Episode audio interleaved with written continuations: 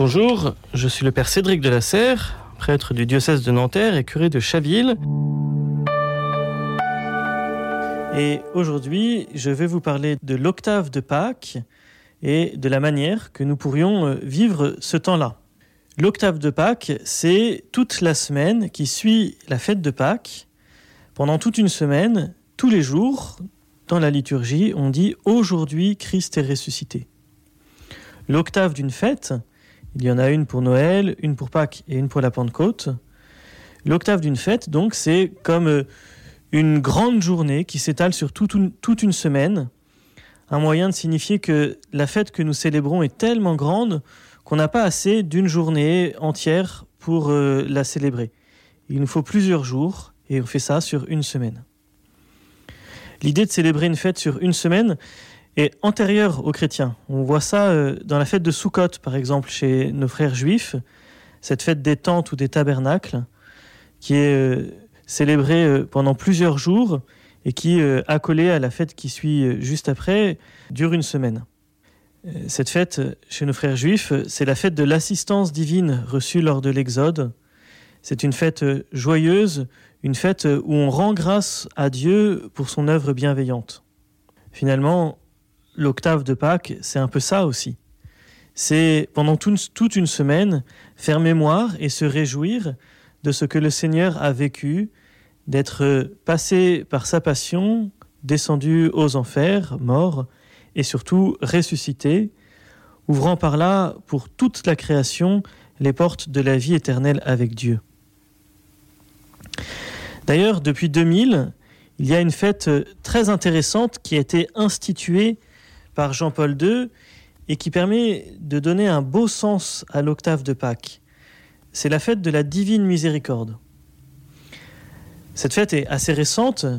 Elle a été instituée euh, dans les années 80, euh, d'abord euh, en Pologne, et puis elle s'est petit à petit déployée jusqu'à devenir en 2000 une fête pour toute l'Église catholique. Jean-Paul II y était très attaché, et euh, des moments forts de sa vie sont liés à cette fête-là. Il est décédé, par exemple, au Vêpres, c'est-à-dire euh, au début de cette fête-là, de la Divine Miséricorde. Et puis, il a été béatifié et canonisé deux dimanches de la Divine Miséricorde. Cette fête, euh, elle est enracinée dans l'expérience de sœur Faustine Kowalska, dont vous avez peut-être entendu parler, qui a été gratifiée d'apparition du Christ apparition et, expérience spirituelle euh, mis par écrit dans son petit journal. L'essentiel du message qu'elle dit avoir reçu tourne autour de la miséricorde de Dieu pour l'humanité et ces révélations privées hein, euh, nous font savoir que le Christ demande à Sœur Faustine que la miséricorde de Dieu soit mieux mise en lumière, plus honorée par toute l'Église, en particulier dans le temps de Pâques.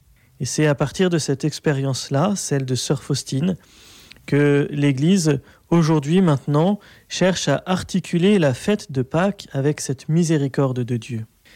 Cette miséricorde de Dieu, cette fête de Pâques sont donc liées.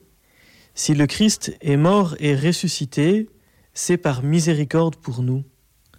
Dieu n'avait pas besoin de nous pour sa satisfaction, pour son bien propre, ce que Jésus a vécu, c'est par amour pour nous et par amour miséricordieux.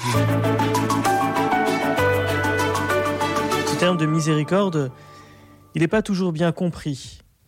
Il ne faudrait pas y voir euh, une tolérance du Seigneur pour euh, ce qu'il y a de médiocre en nous, mais il faut voir son amour de nous, y compris dans notre médiocrité, dans notre péché, dans ce qui est moins beau. Le Seigneur euh, nous aime entièrement et il prend tous les moyens pour nous tirer de la fange de notre misère. C'est cela sa miséricorde. Cette notion de miséricorde, Marie euh, la prononce, la reprend deux fois dans le Magnificat, lorsqu'elle porte Jésus dans ses entrailles. Elle nous le dit avec force et avec tout son chant, la miséricorde du Seigneur s'étend d'âge en âge sur ceux qui le craignent. Il a secouru Israël, son serviteur, il s'est souvenu de sa miséricorde, comme il l'avait dit à nos pères envers Abraham et sa postérité pour toujours. Cette miséricorde de Dieu, elle nous est aussi de manière magnifique rendu compte dans cette parabole du Fils prodigue que vous connaissez certainement. On voit un Père plus généreux que généreux, plus généreux que juste, et qui est prêt à pardonner à tout moment.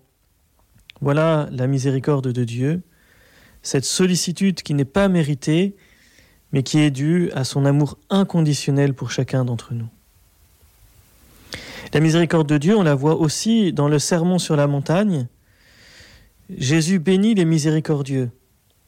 Vous vous souvenez, il le dit en Matthieu 5, 7. Heureux les miséricordieux, il leur sera fait miséricorde. Et Jésus insiste régulièrement sur la miséricorde à vivre nous-mêmes parce que Dieu la vit avec nous. Dieu nous remet nos dettes et nous sommes invités, en réponse, à remettre les dettes à ceux qui nous doivent.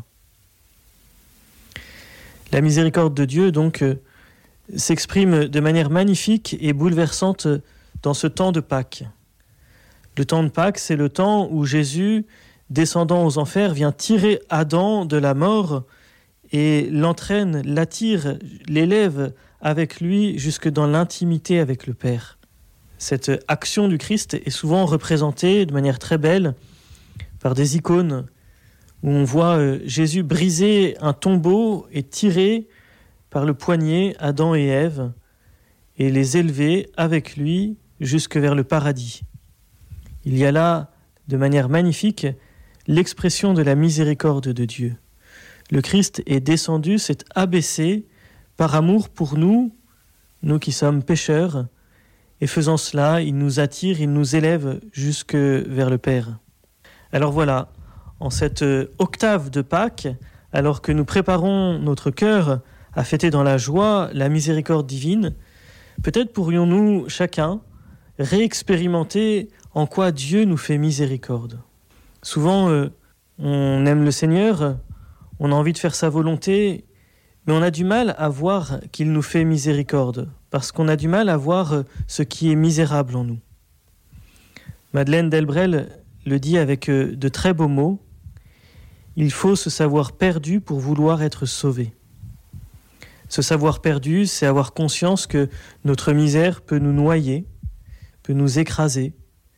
Et vouloir être sauvé, c'est euh, appeler vers le Seigneur pour qu'il nous fasse miséricorde. Oui, en cette octave, réjouissons-nous que le Seigneur euh, soit miséricordieux. Il nous sauve, il nous apporte sa vie, sa, sa vie infiniment belle et désirable, puisque c'est une vie parfaitement dans sa lumière, dans son amour, dans sa paix, dans laquelle il n'y a plus aucune souffrance, plus aucune ombre, plus aucune misère. Belle fête de la miséricorde divine à tous et belle octave de Pâques à tous.